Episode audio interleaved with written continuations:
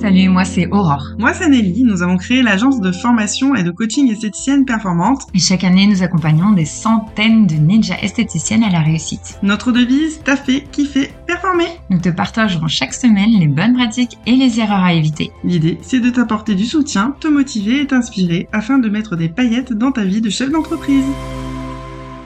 Bonjour et bienvenue dans l'épisode 8 du podcast Esthéticienne Performante. Dans cet épisode, je vais te partager les trois leviers à utiliser à la rentrée pour augmenter ton chiffre d'affaires. Avant de commencer, si ce podcast te plaît et que tu y retrouves beaucoup de valeur, n'hésite pas à en parler autour de toi et ou à le partager sur les réseaux sociaux. Travailler plus pour gagner plus, c'est une option, mais pas une fatalité. Alors si tu te concentres sur les bonnes actions, tu vas voir que tu vas travailler de façon plus qualitative sans t'épuiser et en t'éclatant. Alors prête à actionner les bons leviers? C'est parti Prends un papier, un crayon et note bien les trois actions que tu vas mettre en place dès aujourd'hui. Ce podcast va te faire gagner plus d'argent, sois bien concentré. Mon conseil numéro un, c'est vraiment d'aller à l'essentiel. D'ailleurs, je te recommande de lire The One Thing de Gary Keller et Jay Papazan, qui va vraiment te montrer à quel point c'est essentiel de travailler et surtout comment on fait pour travailler sur The One Thing. Alors pas besoin d'aller bien loin, si ça fait plusieurs années que tu es en activité, je te conseille vivement de retrouver les chiffres des années précédentes et d'analyser ce qui a fonctionné et ce qui n'a pas fonctionné. Ainsi tu vas pouvoir t'améliorer. Par exemple, j'ai une cliente qui s'acharnait à faire une animation chaque année pour l'anniversaire de son institut pendant la période de rentrée, et elle vivait un échec à chaque fois. Elle nous soutenait que les animations ça fonctionne pas chez elle, jusqu'à ce qu'on lui fasse analyser le pourquoi du comment. Maintenant, en décalant de quelques jours, voire euh, une ou deux semaines, et en mettant des bonnes offres, elle fait un carton plein et elle s'éclate. Donc, autant te dire que c'est vraiment essentiel de toujours analyser les choses. Pour celles euh, qui sont à leur compte depuis peu de temps, euh, si c'est ton cas, la règle numéro 1, c'est de prospecter. La règle numéro 2, c'est de prospecter. Et la règle numéro 3, c'est de se référer aux règles numéro 1 et numéro 2.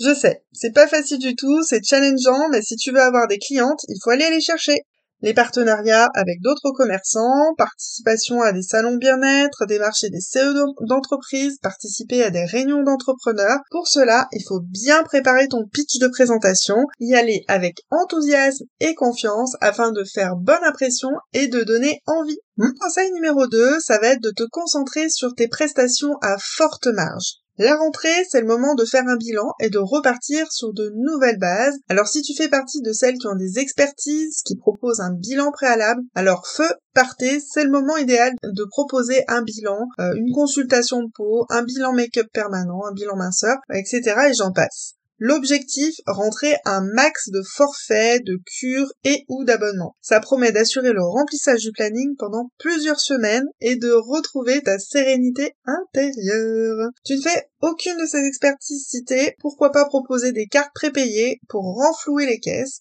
En tout cas, si tu es parti en vacances et que ton banquier menace, il est temps de relever les manches et de faire des offres sexy à tes clientes. Conseil numéro 3, apporter un nouveau souffle en réalisant des changements.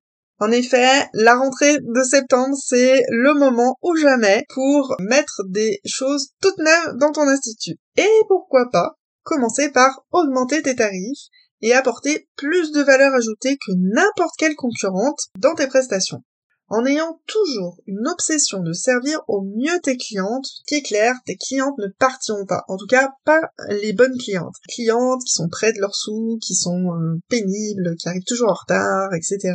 Celles-ci, celles qui râlent, tu vas potentiellement les perdre. Mais c'est pas très grave, on est content quand elles reviennent pas. Par contre, les bonnes clientes, celles qui voient vraiment la valeur que tu ajoutes à tes prestations, celles qui sont reconnaissantes de la qualité du travail que tu fais, eh bien, euh, celles-ci vont rester, c'est certain. Pour les augmentations de tarifs, il faut y aller par palier, petit à petit, pour ne pas trop bousculer la clientèle. Cela dit, il faut pas avoir peur non plus de mettre vraiment ta vraie valeur en termes de tarifs. Tu peux aussi revoir un peu la déco et l'agencement de ton espace vente, de ta vitrine et revoir ton parcours client, histoire que les clientes découvrent des produits qu'elles avaient oubliés. Moi, ça m'est arrivé plein de fois où euh, j'ai déplacé des étagères, j'ai fait des mises en avant un peu différentes, j'ai changé complètement le parcours client, qui fait que euh, des produits qui étaient là depuis euh, plusieurs euh, semaines ou plusieurs mois, bah en fait les clientes les redécouvraient et nous posaient des questions sur qu'est-ce que c'est, oh c'est nouveau, oh c'est génial. Donc voilà, faut pas hésiter à le faire parce que tu vas être vraiment surprise.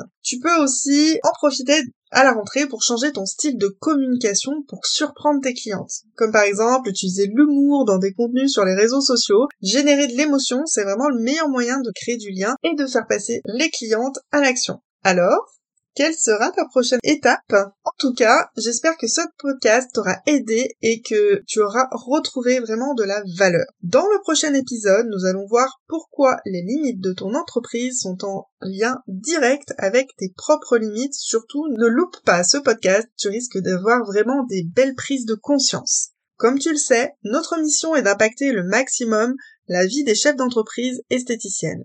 Alors merci de partager à tes consoeurs à qui tu souhaites le meilleur. À très vite. Nous espérons que tu as aimé cet épisode. Si tu veux nous aider à faire connaître ce podcast, n'hésite pas à laisser 5 étoiles sur ta plateforme préférée. On se retrouve au prochain épisode et en attendant, n'oubliez pas de taffer, kiffer et performer